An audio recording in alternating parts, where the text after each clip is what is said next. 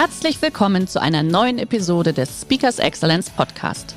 Der heutige Podcast wurde im Rahmen eines unserer Live-Events aufgezeichnet. Hier ein Tipp zum Beginn der heutigen Folge. Schau doch gerne mal auf unserer Excellence Academy vorbei.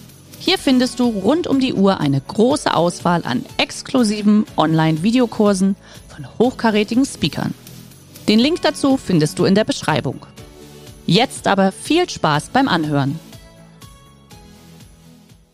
Der Co-Creation Mindset fängt in allererster Linie unten rechts mit dem Ich an. Also Co-Creation beginnt nicht mit einer Methode, sondern Co-Creation beginnt bei den Menschen. Herzlich willkommen beim Speakers Excellence Podcast. Hier erwarten Sie spannende und impulsreiche Episoden mit unseren Top-Expertinnen und Experten. Freuen Sie sich heute auf eine Podcast-Episode, die im Rahmen unserer täglichen 30-minütigen Online-Impulsreihe entstanden ist. Viel Spaß beim Reinhören. Ja, vielen Dank. Ja, ich teile mal meinen Bildschirm in der Tat, um uns gucken, ob es geht, aber dann äh, nehme ich es gleich mal wieder weg, denn äh, auf der ersten Slide steht noch nicht so viel. Es geht, äh, wie gesagt, darum, in drei Schritten zum erfolgreichen Unternehmen. Und ich freue mich sehr, mit Ihnen heute über dieses Thema sprechen zu können und hier meine Erfahrungen äh, teilen zu dürfen. Ja, ähm, wo, äh, was ist die Geschichte von der, von der Co-Kreation? Und vielleicht beginne ich da mit einer, mit einer kleinen persönlichen, mit einem persönlichen Erleben, was für mich wie ähm, äh, prägend war, wie ich selbst zu diesem Thema Co-Kreation gekommen bin, wie Co-Kreation in meinem Leben zu meinem Beruf wurde. Und das selbst war so ein Co-Creation Flow-Erlebnis. Also es war so, schon ein paar Jahre her, als ich noch in, in äh, Angestelltenrollen war. Eben, ich war ja viele Jahre äh, Head of Corporate Learning und äh, Organizational Development und so. Und da war ich mit zwei Kollegen dran, schon seit einem halben Jahr haben wir da ein Projekt miteinander gestemmt, also äh, externen Kollegen. Und immer wieder war es so die Idee, da müsste man doch irgendwie noch was mehr draus machen können. Also irgendwie äh, irgendwas machen, wo, wo sich Menschen drin verbinden und miteinander arbeiten. Aber so richtig ist das, nicht, äh, ist das nicht durchgedrungen bei uns. Aber wir waren immer im Dialog. Und dann waren diese zwei Tage, wo wir intensiv an einem ganz anderen Thema miteinander gearbeitet haben. Und das ist nur so latent mitgeschwungen. Und dann war am Ende des zweiten Tages, war im Sommer, es war sehr warm. Wir waren alle müde. Wir sind dann mit dem Zug am Flughafen zusammengefahren, zu dritt, hatten da so unsere Vierer-Ecke alle am Ende, ja, der eine Kollege ist schon weggenickt. Und dann haben wir so, wir anderen zwei so mal nochmal so, was ist denn jetzt passiert in den zwei Tagen drüber geredet. Und auf einmal macht der, macht der Kollege so eine Bemerkung, in welche Richtung, was ja wirklich wichtig ist. Wir hatten es, glaube ich, auch über Werte und so. Und da hat es bei mir so Klick gemacht. Und ich dachte, ja, mein, warte mal, warte mal, was hast du da gerade gesagt? Und dann habe ich ihm den Ball zurückgespielt und er hat den Ball aufgenommen und da hat der, der leicht nickende Kollege schon, ähm, schon gespürt, da passiert was, hat sich dann mit eingeschalten. Und innerhalb von ein paar Augenblicken war die Idee, die hier heute als Co-Creation steht, die in dem Buch manifestiert ist, wie wir unsere Workshops machen, wie wir Firmen begleiten, war geboren. Die ist in diesem Moment in so einem, äh, Sie kennen das in so einem Flow-Moment, ist die passiert. Ja? Und das war für mich der Co-Creation Flow-Moment. Und ich bin sicher, wenn, wenn Sie an Ihre eigene Geschichte denken, an diese großartigen Momente des Zusammenarbeitens mit anderen, da haben Sie auch solche Flow-Momente erlebt. Und das ist mein Auftrag. Also da sehe ich meine, ja, schon meine Bestimmung auch drin. Ähm, da bin ich angetreten, um diese Co-Creation Flow-Momente in Unternehmen zu erzeugen. Weil ich glaube, hier passiert der echte Unterschied, den wir machen können. Denn in der Co-Creation schaffen wir es zum einen, die Potenziale von den Menschen freizusetzen und zum anderen, und das ist wirklich der Kern, die unglaublichen äh, Potenziale freizusetzen des Wir. Die Potenziale des Wir, wenn also Menschen miteinander etwas bewegen wollen. So. Wenn Sie nun glauben, dass das mit drei Schritten, so wie ich das angekündigt habe, ja, okay, das ist jetzt das nächste Flavor of the Month, das führen wir jetzt mal so schnell ein, ja, da muss ich Sie gleich enttäuschen, denn so ist es dann doch nicht. Äh, Co-Creation einführen hat sehr viel mit der inneren Haltung zu tun, mit dem, wie nehmen wir uns und wie nehmen wir andere wahr. Und das geht nicht einfach wie das Licht einschalten. Da kann ich nicht einfach sagen, ja, mach jetzt Co-Creation und dann ähm, ab äh, einem nächsten Monat ist die Sache anders. Es ist, es ist keine Wundermethode, die ich äh, so schwupps aus einem Hut ziehe, wie so ein Kaninchen und sage, okay, das ist es jetzt, so, das ist Co-Creation und so und, und, und dann wird alles besser. Es geht ja darum, dass wir miteinander im Unternehmen, in der Organisation diese geteilte Haltung ähm, äh, entwickeln. Und das hat viel mit dem, wie arbeiten wir miteinander, wie nehmen wir uns wahr, wie nehmen wir uns selber wahr, zu tun. Wie Sie das erreichen können, das möchte ich nun in den äh, kommenden 15 Minuten aufzeigen. So, und da gehe ich dann tatsächlich jetzt nochmal ins Teilen vom Bildschirm hinein. So, Moment. Ja, ta, ta. Okay. Hier. Bildschirm teilen.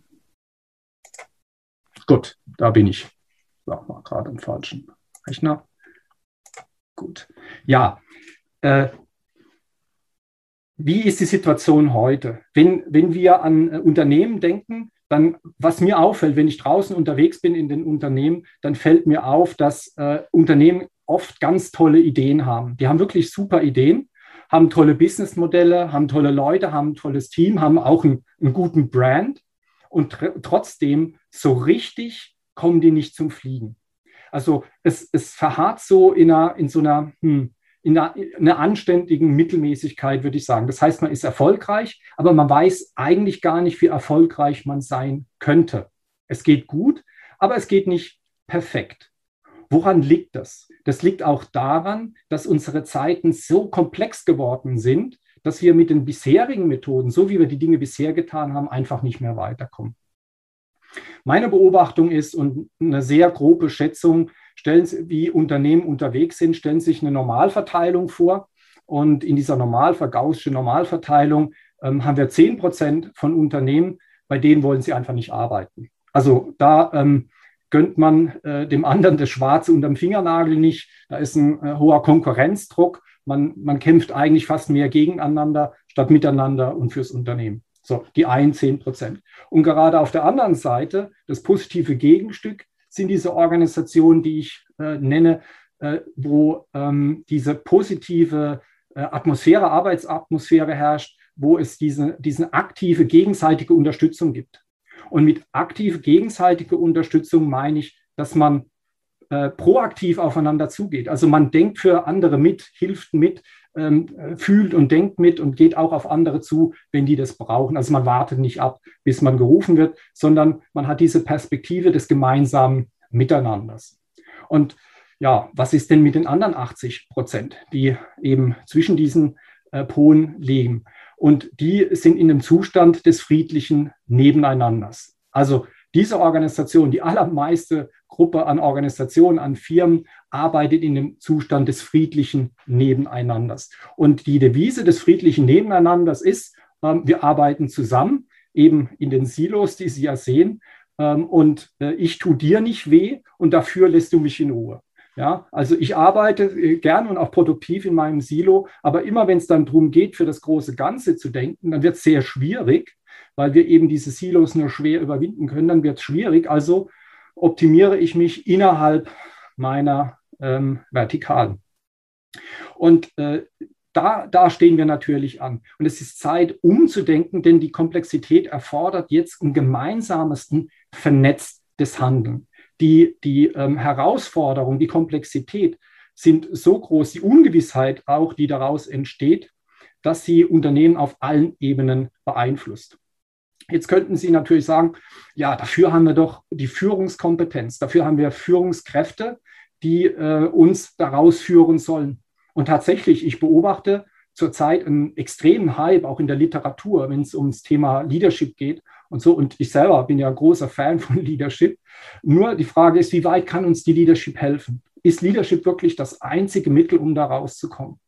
Ähm, äh, Professor Peter Kruse hat mal die Frage gestellt, wodurch legitimiert sich eigentlich Führung? Also wodurch rechtfertigt es sich, dass wir überhaupt Führungskräfte haben? Ich fand das eine super spannende Frage.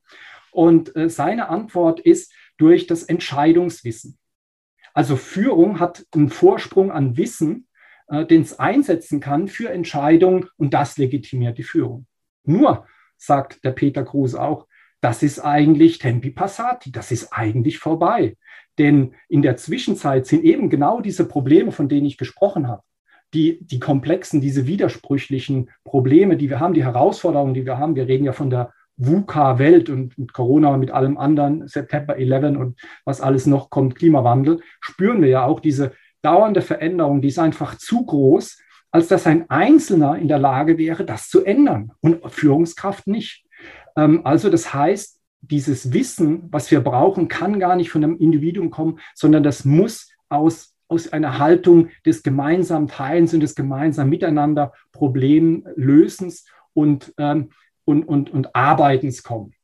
Und das ist eine Haltungsfrage. Das ist für mich in allererster Linie eine Haltungsfrage. Und ich nenne die Haltung, die dahinter steht und die es braucht, den Co-Creation Mindset. Der Co-Creation Mindset, der liegt allem zugrunde. Der Co-Creation Mindset, der ist in diesen drei Schritten zu erreichen. Und die möchte ich Ihnen jetzt natürlich mal zeigen. Wie kommen wir dahin? Der Co-Creation Mindset fängt in allererster Linie unten rechts mit dem Ich an. Also Co-Creation beginnt nicht mit einer Methode, sondern Co-Creation beginnt bei den Menschen.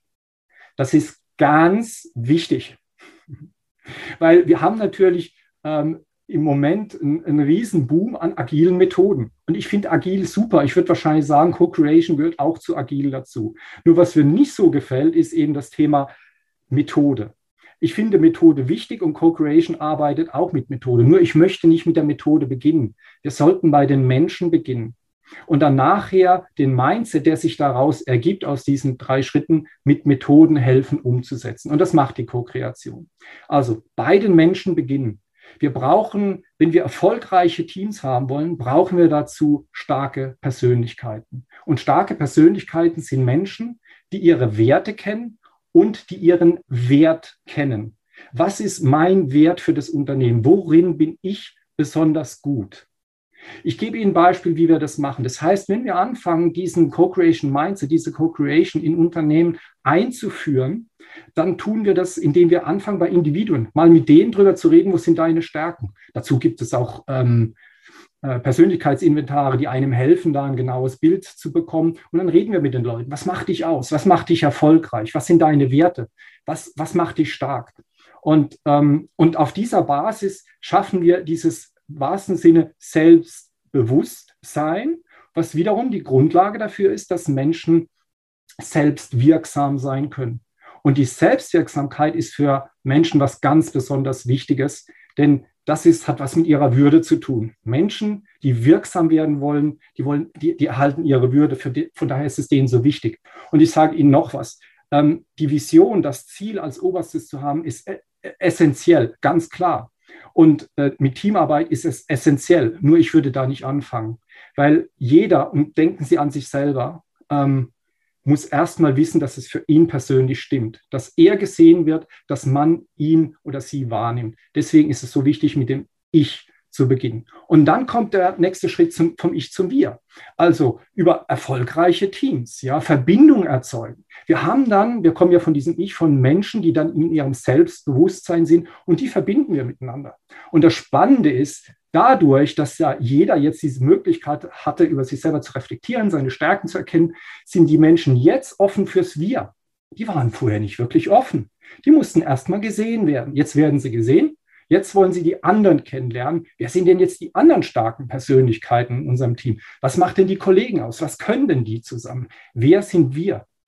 Ähm, um das am Leben zu halten, um das in, in, in die Kultur einzubringen, äh, bauen wir auch unsere Meetings darum auf. Das heißt, wir bauen extra Meetingstrukturen, die eben so ablaufen, dass dieses Wir und diese Stärken im Wir immer wieder thematisiert werden. Ja, also zumindest im Check-in oder im Check-out.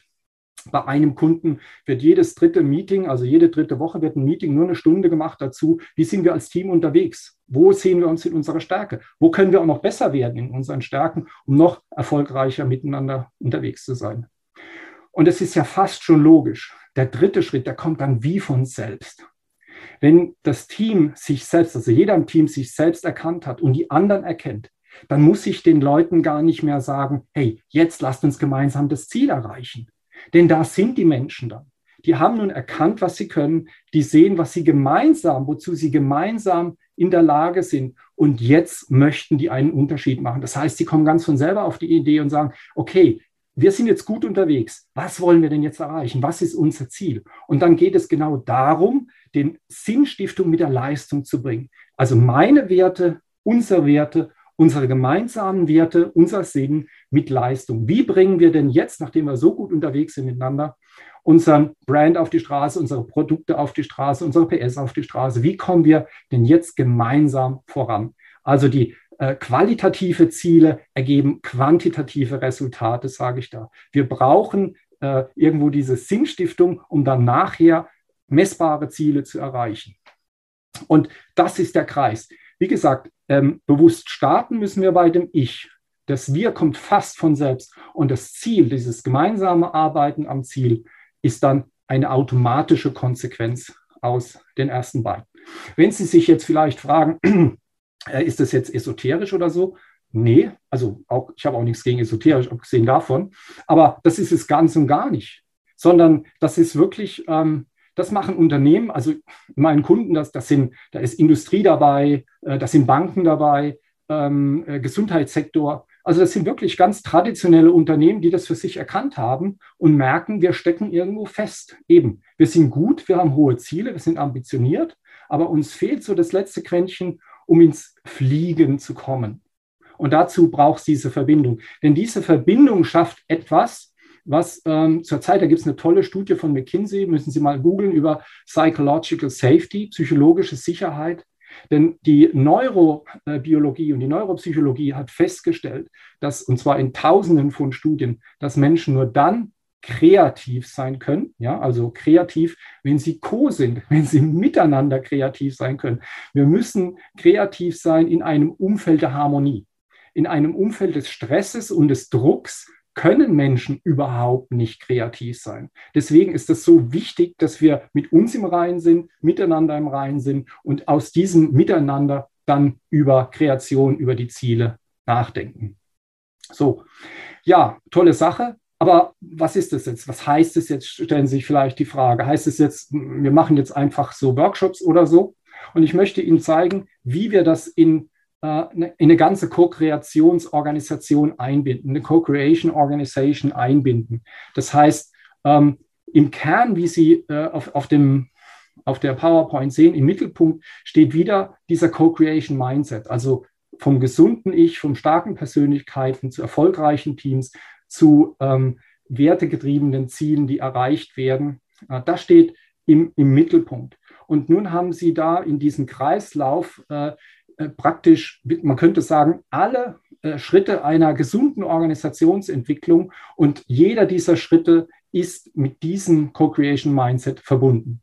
Unten beginnt bei der Co-Creation Vision, also wo wollen wir hin? Ja, wo wollen wir hin? Und diese Vision muss auch im Sinne der Co-Kreation und im Stile der Co-Kreation miteinander erarbeitet werden. Und dann gehen wir in die Co-Creation Workshops. Co-Creation Workshops ähm, wäre ein Thema für sich. Die sind nach einer ganz bestimmten Methode jetzt aufgebaut, weil diese Methode hilft uns jetzt, den Mindset, die Haltung, die wir haben, miteinander umzusetzen und die grundsätzlichen Weichenstellungen für die Zukunft zu richten. Dann die Stärken, darüber habe ich schon sehr viel gesprochen, dass jeder ähm, auf dieser Reise in seiner Stärke wirksam werden kann, dass ich mir nicht Dinge beibringen muss, die, die ich nicht bin, sondern dass ich das ausspielen kann, wo ich wirklich gut drin bin, wo auch wir als Team gut drin sind.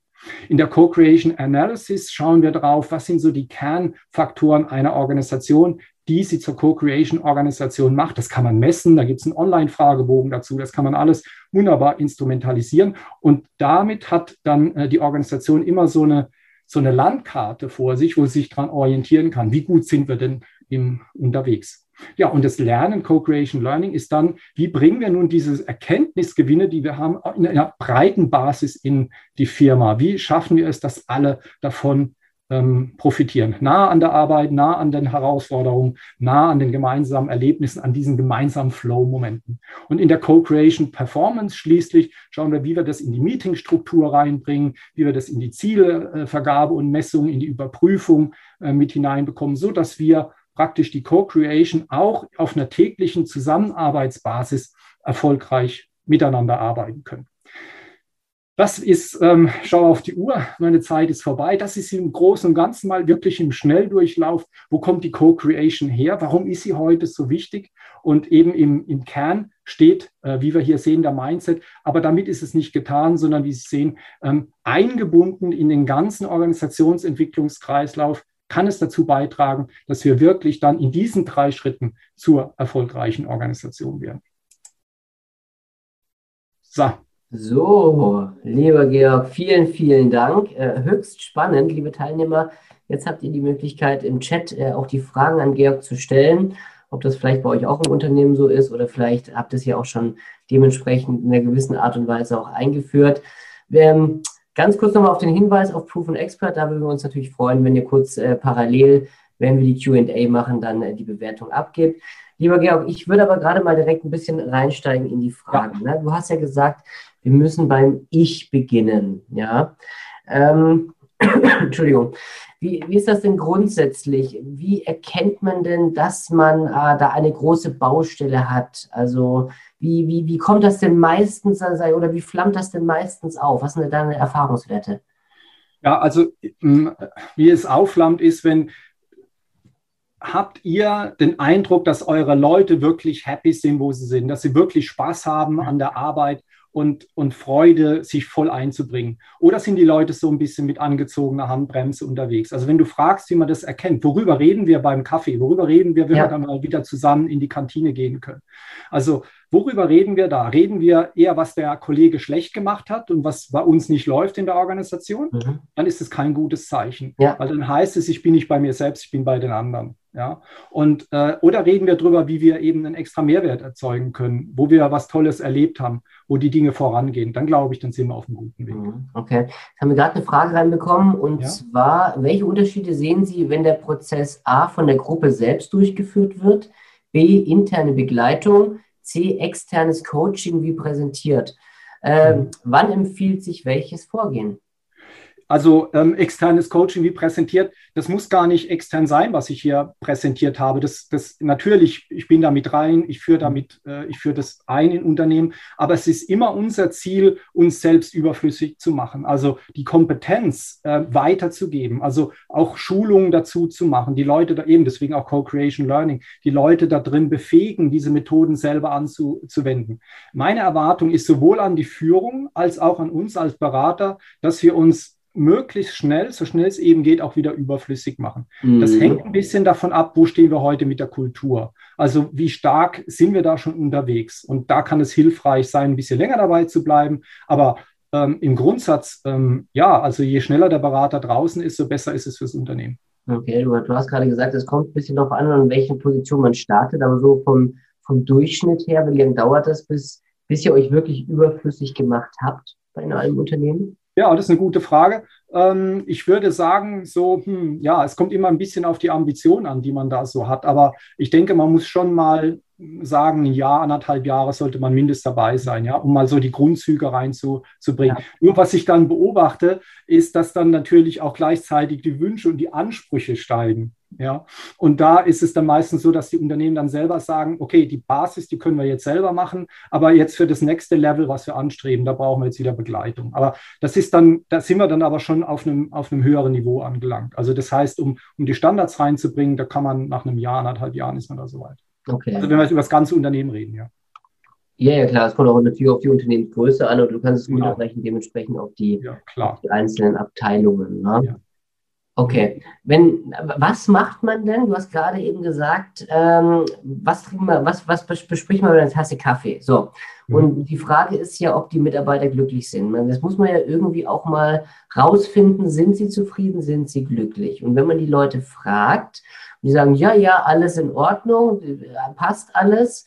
Gibt es denn da irgendwelche Indikatoren, auf man die achten sollte? Weil selten ist es ja der Fall, dass jemand sagt, nee, es passt gar nicht, äh, das und das gefällt mir überhaupt nicht, sondern man muss das ja so ein bisschen zwischen den Zeilen lesen und rauskitzeln. Ja, also da, da möchte ich nicht falsch verstanden werden. Es ist wichtig, dass die Leute glücklich sind und happy sind, weil es uns ein Zeichen dazu, dafür ist, dass sie selbstwirksam sind. Menschen sind meistens dann zufrieden, wenn sie was leisten können und wenn mhm. diese Leistung anerkannt wird. So, und ich, ich sage es ganz offen, mir geht's, ich, es geht mir hier nicht um, um ähm, Mitarbeiter glücklich zu machen. Das ist natürlich das ist toll, wenn das so ist, aber es geht mir darum, wie machen wir das Unternehmen erfolgreich? Und erfolgreich, und wenn ich sehe, dass die Leute ihren Mehrwert bringen können, dann ist es sehr wahrscheinlich, dass das Unternehmen so miteinander unterwegs ist, dass es auch erfolgreich ist. Ähm, Indikation, woran man das wirklich sieht, auch ob ein äh, Unternehmen da erfolgreich unterwegs sein kann, ist meistens an den Schnittstellen. Also eben deswegen hatte ich auch dieses Silo-Bild gewählt. Mhm. Innerhalb mhm. unserer Silos, also unserer Abteilung, sind wir meistens gut unterwegs. Ja. Da wissen wir, äh, wie wir eskalieren können, wer unsere Ansprechpartner sind und so weiter. Wenn es dann schwierig wird, wenn ich in anderen Bereichen äh, zusammenarbeite. Äh, wenn es da Widerstände gibt, wenn das sehr lange dauert, wenn ich lange auf einen Termin warten muss, äh, wenn es da erstmal Rückfragen gibt äh, und so weiter und so weiter. Oder wenn dann der, äh, der, ja. der Kollege aus einem anderen Bereich sagt, das muss ich erstmal abklären mit meinem Chef, dann weiß ich, hm, da haben wir echt Handlungsbedarf. Da sitzen wir noch nicht wirklich im gleichen Boot. Ja. Okay, aber das ist ja so ein ganz klarer Indikator zu sagen, halt, ich muss das erstmal mal kurz abklären dann weißt du, ähm, weil das ist ja, das ist ja äh, Daily Business, sage ich mal, muss genau. ich noch kurz abklären. Ne? Ja, genau, das muss also das ist ja bei, bei 99 Prozent der, der Unternehmen der Fall. Also jetzt nicht durchgängig, aber also ja, klar. Aber wenn ich, wenn ich so kreativ unterwegs bin, dann weiß ich ja, dass jeder das Beste will und, und seinen Mehrwert bringen möchte da drin und dass wir Geschwindigkeit, Fahrt aufnehmen äh, müssen und dass es aber auch heißt, dass die Kompetenzen auch dezentral verteilt sind. Das ist ja ganz wichtig. Denn mit der Co-Kreation habe ich ja immer auch diese, wie soll ich sagen, diese Qualitätskontrolle drin, weil es wird ja gemeinsam gemacht. Und über, aus diesem Gemeinsamen heraus kann ich schon ziemlich sicherstellen, dass es da nicht irgendwelche Verirrungen geben könnte. Sehr gut. Liebe Teilnehmer, weitere Fragen an der Stelle. Jetzt habt ihr ihn live vor der Kamera, jetzt könnt ihr ihn mit Fragen löchern. Außer du hast es wahrscheinlich, also ich habe es, äh, du hast es schon sehr, sehr gut erklärt. Vielleicht sind noch keine Fragen offen, ne? wer weiß. Aber um nur mal sicher zu gehen, weil oft ist es ja so, wenn man das sacken lässt, dass die Fragen danach kommen. Mhm. Äh, liebe Teilnehmer, ich, äh, ach hier, guck mal, doch, da haben wir noch was. Äh, ja, ich die Erfahrung gelesen. mit OKR. Okay, ah, da fehlt noch was. Ich halte, ich habe das drin erwähnt in der Slide, bin ja. groß drauf eingegangen wegen der Zeit. Ich halte OKR für ein wunderbares Tool in der Zusammen im Zusammenhang mit Co-Creation, weil OKR, also Objectives and Key Results, äh, dafür steht das, ähm, ist so eine so eine, glaube ich, eine tolle Mischform zwischen ähm, agilem Messen und am Puls bleiben und gleichzeitig eine Vision haben, wo man hin möchte. Also OKR macht ja im Grundsatz so, dass man sagt, man hat ein, ein Ziel und daraus leitet man Jahresziele ab und daraus macht man so vierteljährliche Iterationen, macht darauf hier ein Objective und schaut qualitative Ziele. Und das passt zu Co-Creation wirklich wunderbar. Ähm, da haben wir tolle Erfahrungen mitgemacht, kann ich nur empfehlen. Ähm, ursprünglich dachte ich mal, auch hier müsste ich irgendwie was erfinden, aber überhaupt nicht notwendig. Also Co-Creation in Verbindung mit OKR ist, ist eine tolle Sache. Ja, tolle Erfahrung gemacht damit. Ja. Perfekt, super. Falls noch weitere Fragen kommen sollten, wollte ich eigentlich darauf hinweisen, ich gehe davon aus, du bist natürlich bei LinkedIn oder auch bei Xing. Klar. Das heißt, liebe Teilnehmer, vernetzt euch gerne mit dem Georg, damit ihr auch das da weiter im Austausch. Bitte? Das würde mich sehr freuen. Ja, auf jeden Fall oder einfach eine E-Mail an uns an marketing at speakers-excellence.de. Wir würden das dementsprechend natürlich dann weiterleiten. Die Folien, die du gerade gezeigt hast, äh, können wir die im Nachmailing mitsenden. Super. Ja, genau, Machen wir das auch an der Stelle. Und dann würde ich jetzt erstmal sagen, äh, dann kommen wir jetzt zum Ende tatsächlich. Und ich sage jetzt, schönes Wochenende, bleibt alle gesund. Georg, du auch. Schön Abstand halten. Bis nächste Woche. Ciao, ciao. Ja, vielen Dank. Danke. Tschüss. Schön, dass Sie in diese Podcast-Episode reingehört haben. Weitere Informationen zu unseren Expertinnen und Experten finden Sie in den Show Notes.